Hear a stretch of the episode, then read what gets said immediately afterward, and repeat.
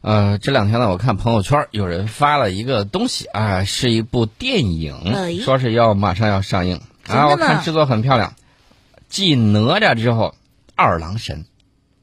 二郎神这部电影动画片啊，这有点期待。哎呀，我还是比较期待的。嗯最近这几年大家可以看啊，包括这个《大圣归来》啊，包括这个哪吒啊等等，我们这个国产动动画越来越棒画了片。越来越棒。嗯，呃，那么既然说到二郎神，不得不提到孙大圣啊。提到孙大圣，不得不说到他的这个小天犬金箍棒，啊、筋斗云，啊筋斗云。筋斗云，我知道你想说什么哪吒是了。风火你轮，这圈儿绕的有点远。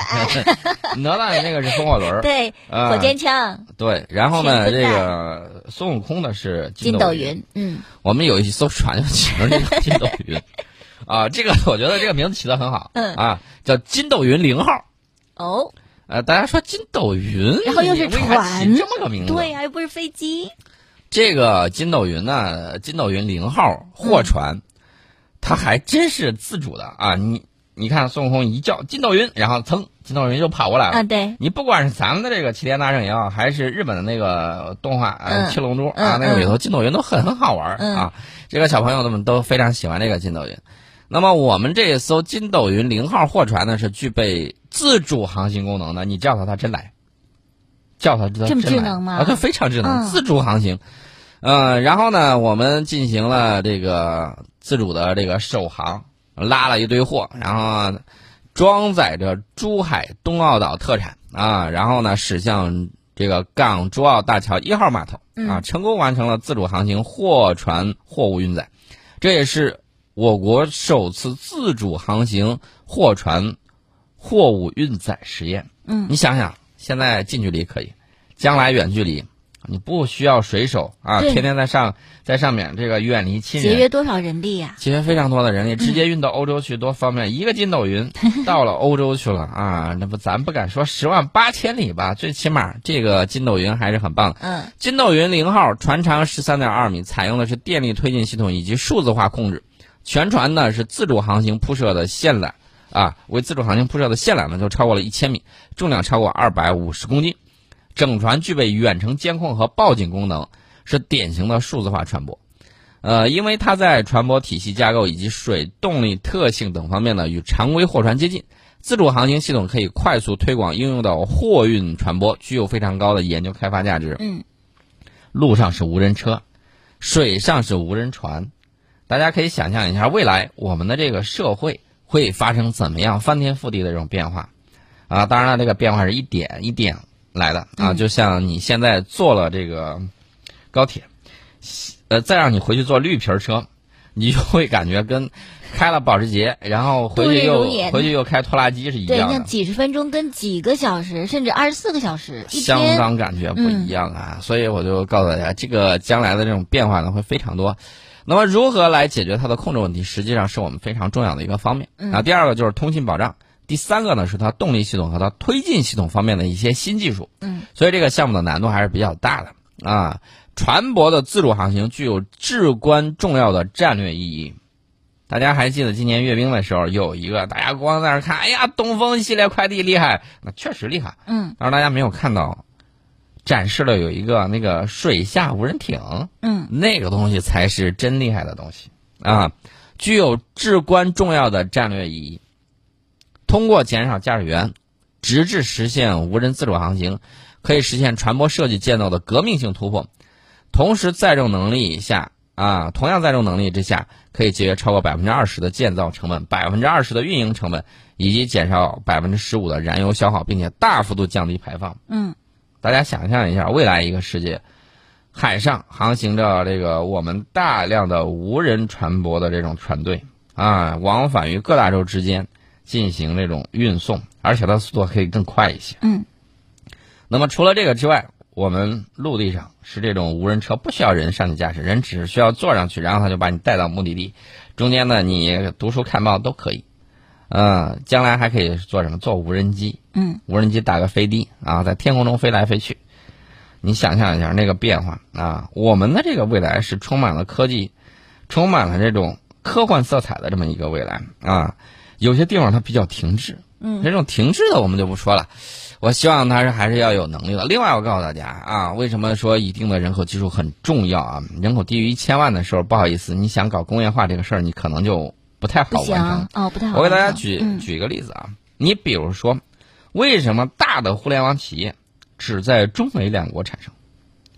就是因为你具有亿级的这种人口，嗯啊，具有这种人口规模，它只要一出现，它就是啊，咱们这儿叫十几亿的这种市场，嗯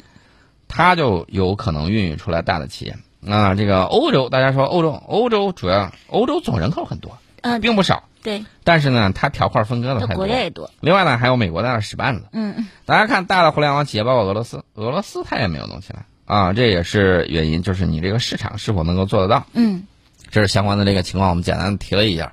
所以说呢，这个大有大的好处啊，当然大有大的难处啊。一睁眼啊，柴米油盐酱醋茶啊，开门七件事啊，这每一嗯，包样袱，重嘛，这每一样每一个家庭，对，你在这个每一个人，对吧？你乘个十四亿，那是相当多的。嗯相当多的。呃，这是我们提到了我们的这个金斗云零号货船，顺便提了一些其他的啊。这个好消息呢，并没有完，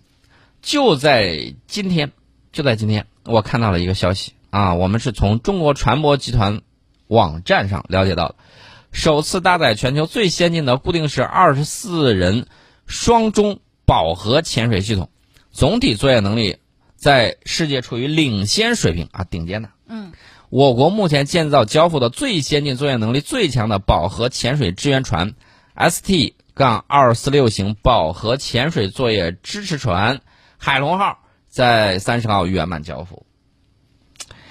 给今年的这个收官，这是个大字啊号绝对是个大作啊！ 嗯海龙号的销呃这个交付呢，标志着我国在大深度饱和潜水装备以及深水装备领域再次取得重大突破，深水工程作业能力达到了世界先进水平。深水工程作业啊，就是大概全球啊百分之多少的这个水区，我们都可以进行这个工程作业。嗯那么这艘船呢，毫无疑问也是具有重大的这种意义的。这个船是中国船舶集团有限公司所属的黄埔文冲船舶有限公司与上海嘉豪设计院共同研制。啊、这个船呢，极限下潜深度是五十到六十米啊。呃呃，我指的是那个什么，潜水员以空气作为呼吸介质所进行的这个普通潜水，你往下最多就是五六十米了，否则就会出现生命危险。呃，比如说这个你这水泡里面的那个气体氮嗯对氮气对啊。那么饱和潜水的价值呢，就可以帮助潜水员下潜到几百米的深水之中，并且进行长时间的工作。这个就极大的提升人类潜水作业的能力和效率，广泛应用于军事、海洋资源开发利用，呃，还有抢险救助、打捞、科学勘科考勘察这些领域。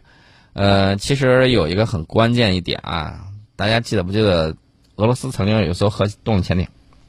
出了问题，啊，然后呢救不出来库尔斯克号，啊，大家还有印象吧？嗯有了这种深海饱和潜水设备，就可以抢险救助打捞啊，救助打捞这种失事的潜艇啊，或者怎么样。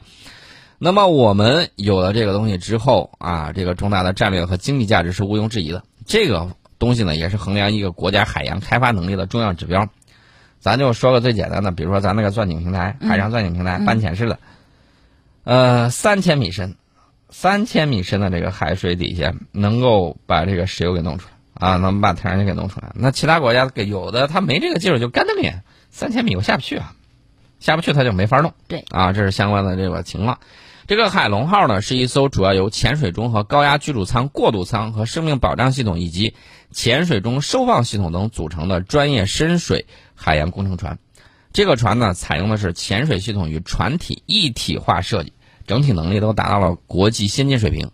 这个船总长是一百二十四米，型宽是二十四米，型深是十点二米，设计吃水深是六点五米，甲板面积是九百平方米，自持力是四十五天，定员是一百二十人，配备了双潜水跃池以及固定式二十四人双中三百米水呃三百米水深饱和潜水系统，能够实现潜水作业的模块化，而且配备了 DP 三动力定位系统，满足在风速二十五节、流速一点五节海况之下的定位作业要求。呃，而且配备了两台三千米深水工作级的水下机器人，能够为水下支持作业提供安全保障，配备了二百五十吨主动式升沉补降呃补偿船用吊机，使得这个波浪补偿精度正负五厘米，啊，这个精度是非常高的，而且配备了减摇抗横斜抗横倾的这个系统，极大的提高了船舶的这种安全性以及舒适性。那么海龙号呢，能够在除南北极以外的全球海域满足多种作业需求，包括潜饱和潜水作业、深水勘察作业、呃水下机器人作业、海底施工作业，还有低频动力定位作业以及吊机舷外作业，还有可以进行海工支持服务，综合能力国内最强啊，这是它的这个情况。呃，那么什么叫饱和潜水呢？在这儿给大家简单科普一下，饱和潜水指的是潜水员在设定的高气压之下长时间暴露，使体内各组织体液中的惰性气体达到完全饱和的程度。那么在这个基础之上，只要环境压力不再改变，不论暴露时间如何延长，它减压时间是相等的，从而提高了潜水作业效率的这种潜水方法。潜水深度每超过十米，压力就增加一个大气压。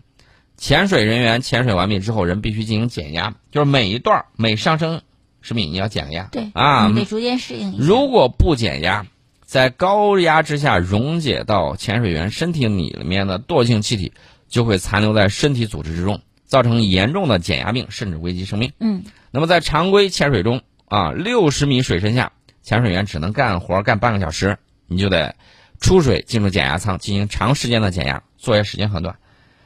作业时间很短。那么美国一九五七年提出了饱和潜水啊，就是创造出一个一种环境和条件，使潜水员体内各组织体液中所溶解的惰性气体达到完全饱和的这个程度。潜水员可以在高压之下停留几十天，等到作业完成之后一次减压，返回正常生活。这个时候呢，就需要建造一个生活舱，给舱里加压，形成高压环境。潜水员在舱里呼吸的气体是氦气和氧气的混合气体，在不同的深度和高压环境之下，混合气体的配比和加压时间都不一样。一九八一年，美国率先完成了第一次实验，三名潜水员在六百八十六米的海底生活工作了七个昼夜。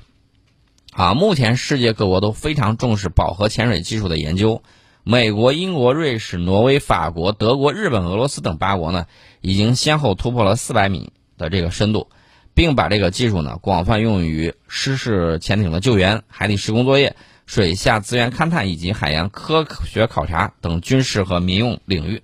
亚洲各国当中呢，中国、日本、印度等国呢也具备饱和潜水的能力。这一次我们啊，就是世界顶尖水平啊，这是相关的这个情况。好，广告之后我们来继续。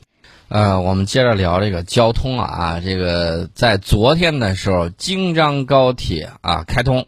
京张高铁列车这个特点呢，说开通高铁很正常的事情，哎，但是大家要注意，有些省份啊没有高铁。还没呢，没有高铁，啊所以说这个京张高铁，这个高铁呢，它最厉害的一点，它是智能化的。怎么那个咋智能啊智化？能？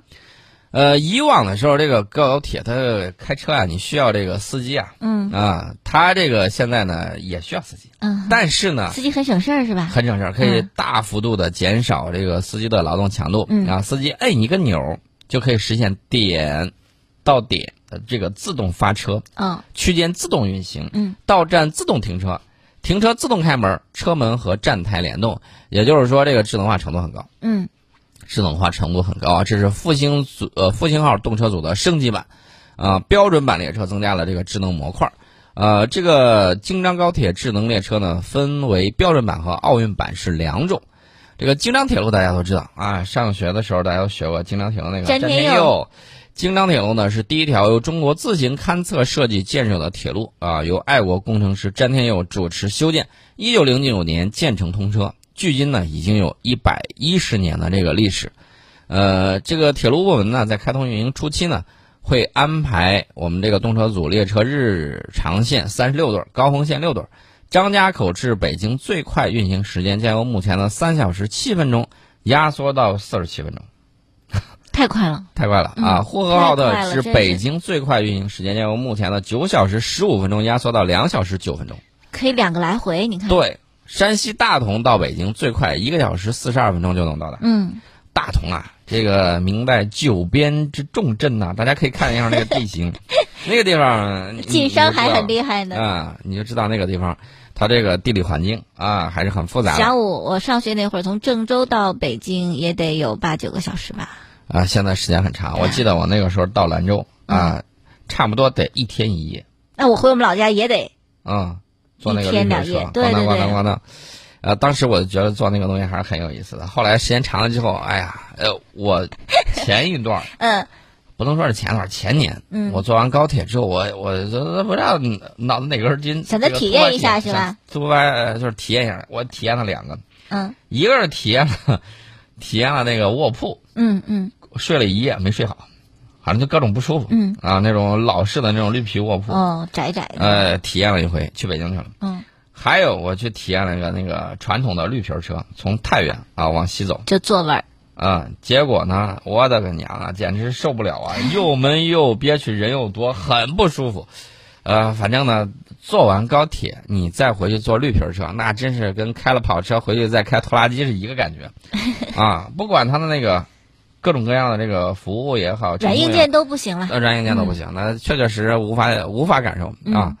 这是我们提到的这个，呃，另外呢，在节目最后再提一个，呃就是宁夏人民在十二月二十九号啊，终于实现了自己的高铁梦，梦想成真。